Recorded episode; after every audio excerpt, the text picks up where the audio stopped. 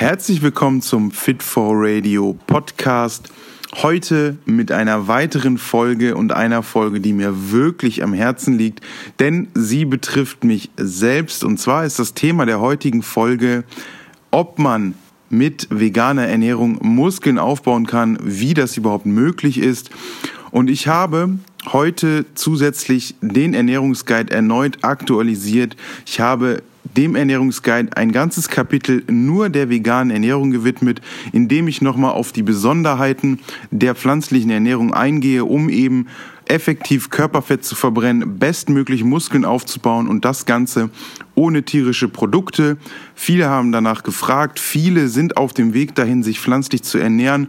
Ich finde ja diesen Wandel sehr gut. Ich selbst habe mich vor zweieinhalb Jahren auch dafür entschieden und viele sind aber noch etwas überfordert damit, wie man sich pflanzlich ernähren sollte, um eben ja bestmöglich Körperfett zu verbrennen, optimal Muskeln aufzubauen und nicht Muskeln in der Diät zu verlieren oder ja irgendeinen Nährstoffmangel zu erleiden.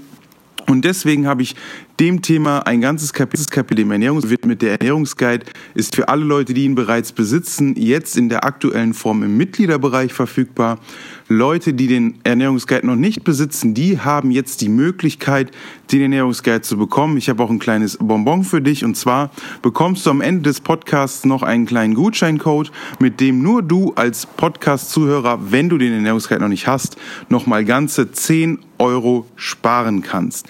Ich wünsche dir jetzt viel Spaß bei der Folge, viel Spaß bei dem Thema pflanzliche Ernährung, biologische Wertigkeit und wie man ohne tierische Produkte Muskeln aufbauen kann. Vegane pflanzliche Ernährung ist ja anscheinend ein riesengroßes Thema. Viele interessiert das Thema. Und was man immer wieder mit der pflanzlichen Ernährung zu hören bekommt, ist, man bekommt nicht genug Eiweiß, man kann keine Muskeln aufbauen, pflanzliche Ernährung ist nicht gut für den Muskelaufbau und so weiter und so fort. Allerdings zeigt uns ja die Praxis immer, dass es doch möglich ist, wenn man sich Sportler anguckt, die eben Großes erreicht haben, vor allem Gewichtheber, die sich dann pflanzlich ernähren, dann kann man im Endeffekt das quasi widerlegen und sagen, ey, pflanzliche Ernährung ist genauso gut für den Muskelaufbau und genauso gut wie die tierische Ernährung. Zum Thema biologische Wertigkeit und wie man als Veganer oder auch als Vegetarier am Ende auf seine Proteine kommt, möchte ich dir heute in diesem Video näher bringen. Dazu müssen wir uns erstmal mit der biologischen Wertigkeit kurz befassen. Was ist die biologische Wertigkeit? Die biologische Wertigkeit ist quasi eine Skala, eine Tabelle, einen Index von Lebensmitteln, die angibt, wie gut ein jeweiliges Lebensmittel bzw. das Protein in diesem Lebensmittel dem menschlichen Protein ähnelt. Das Ganze hat man, wie gesagt, an so einer Skala festgelegt und dort hat man dann gesagt, das Hühnervollei entspricht dem Wert 100. Das heißt, das Protein aus dem Hühnervollei entspricht zu 100% dem des menschlichen Proteins.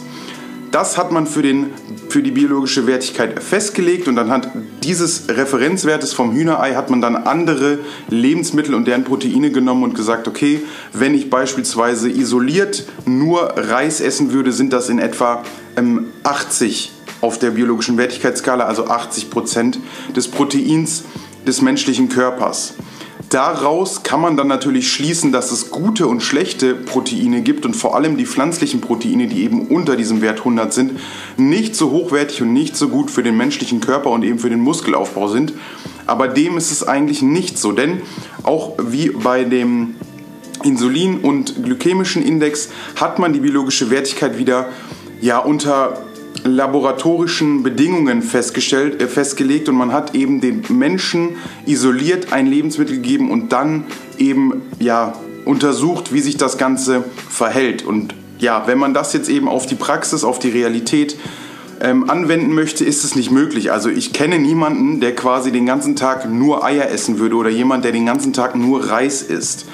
Demnach ist es eigentlich für die Praxis mit der biologischen Wertigkeit nicht so direkt anwendbar, meiner Meinung nach. Das heißt, in einer ausgewogenen Ernährung, in einer klassischen Mischkost, die ein Veganer wie auch einer, der sich mit tierischen Produkten ernährt, täglich zuführt, sind verschiedene Proteinquellen. Jeder hat pflanzliche Proteinquellen und jemand, der sich eben nicht vegan ernährt, der hat dann auch noch äh, tierische Proteinquellen. Und wenn man die kombiniert, ergeben sich wieder neue biologische Wertigkeiten. Klassisches Beispiel von eben der biologischen Wertigkeit ist Kartoffel mit Ei. Dann hat man eine Wertigkeit über 100. Genauso ist ein gutes Beispiel Reis mit Kidneybohnen für Veganer. Dort hat man dann auch eine hohe biologische Wertigkeit. Und im Endeffekt kann so jeder seinen Proteinbedarf decken. Das heißt, auf die Praxis angewendet ist die biologische Wertigkeit bedingt wichtig und bedingt zu beachten. Was viele dann immer damit meinen, dass man als Veganer nicht genug Protein und nicht genug Muskeln aufbauen kann, ist wahrscheinlich eher die Aminosäurenbilanz verschiedener pflanzlicher Quellen. Dort allen voran eben Reis oder Erbsen oder sonst was, die klassischen Proteinquellen für Veganer. Soja lassen wir mal außen vor. Die sind in einigen Aminosäuren sehr hoch und in anderen wiederum sehr niedrig. Also vor allem, wenn man verschiedene pflanzliche Proteinquellen miteinander vergleicht, dann sieht man bei der einen pflanzlichen Proteinquelle beispielsweise Leucin sehr hoch. Leucin, wichtige Aminosäure für den Muskelaufbau, eigentlich die wichtigste. Und da, hingegen da eben Isoleucin, Valin oder Tryptophan sehr gering. Wenn man diese pflanzliche Proteinquelle, die jetzt eben sehr hoch in Leucin ist, mit einer anderen pflanzlichen Proteinquelle kombiniert, dann ergänzen sich diese beiden Aminosäurenprofile und man hat wiederum ein vollständiges Aminosäurenprofil.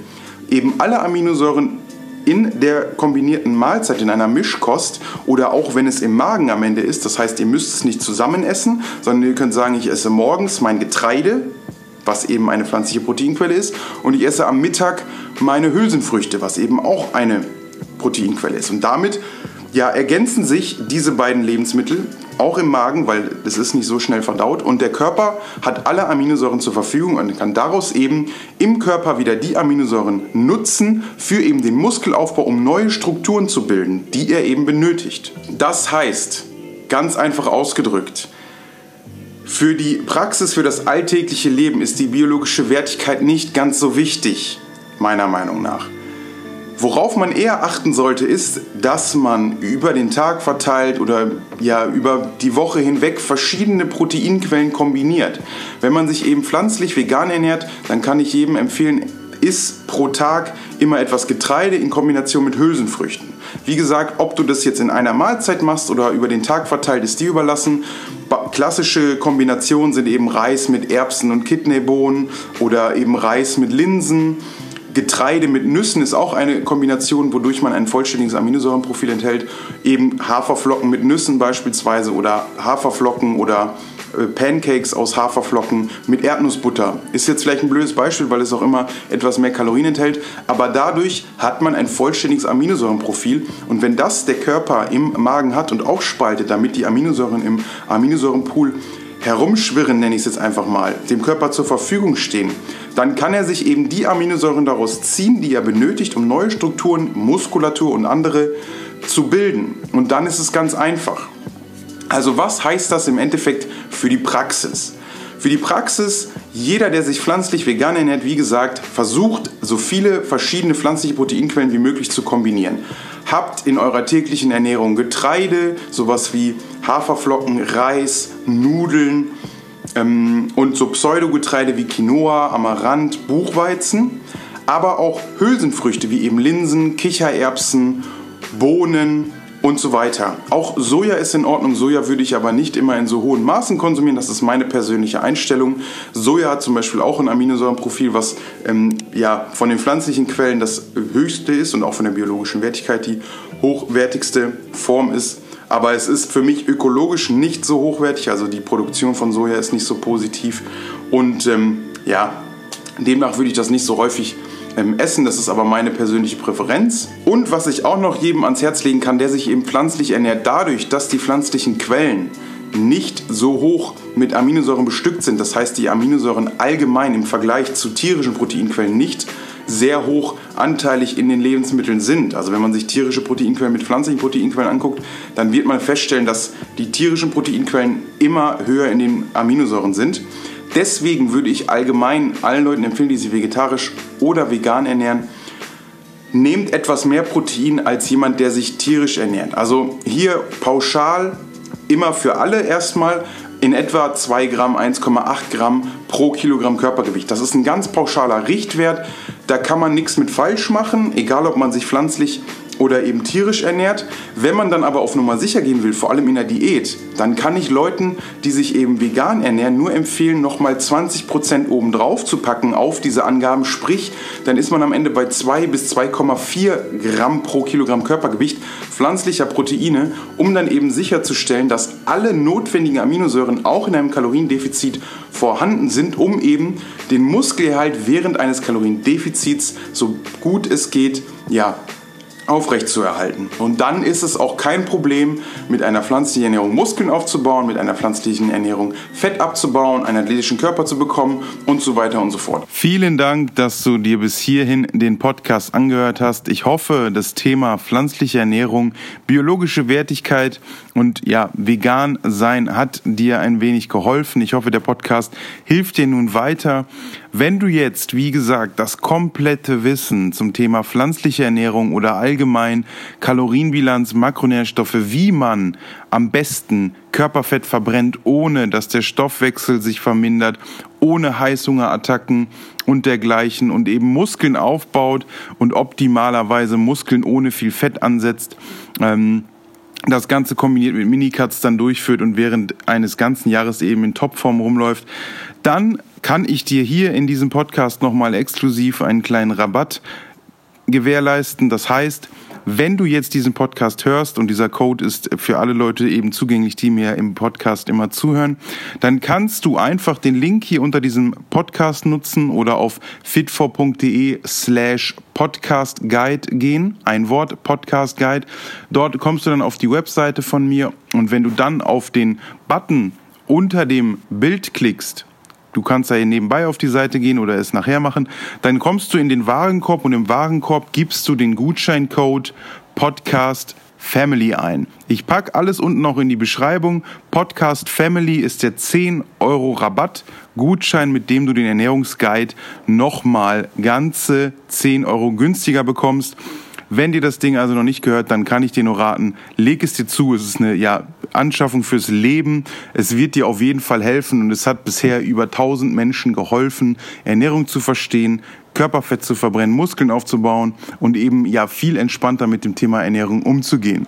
Ich bedanke mich recht herzlich fürs Einschalten. Vielen Dank, dass du mir so lange zugehört hast. Ich hoffe, wie gesagt, das Thema und das Podcast hat dir gefallen. Du darfst mir natürlich auch gerne eine Bewertung unten dalassen. Und ansonsten wünsche ich dir noch einen wunderschönen Tag. Bis zum nächsten Mal. Dominik von Fit4.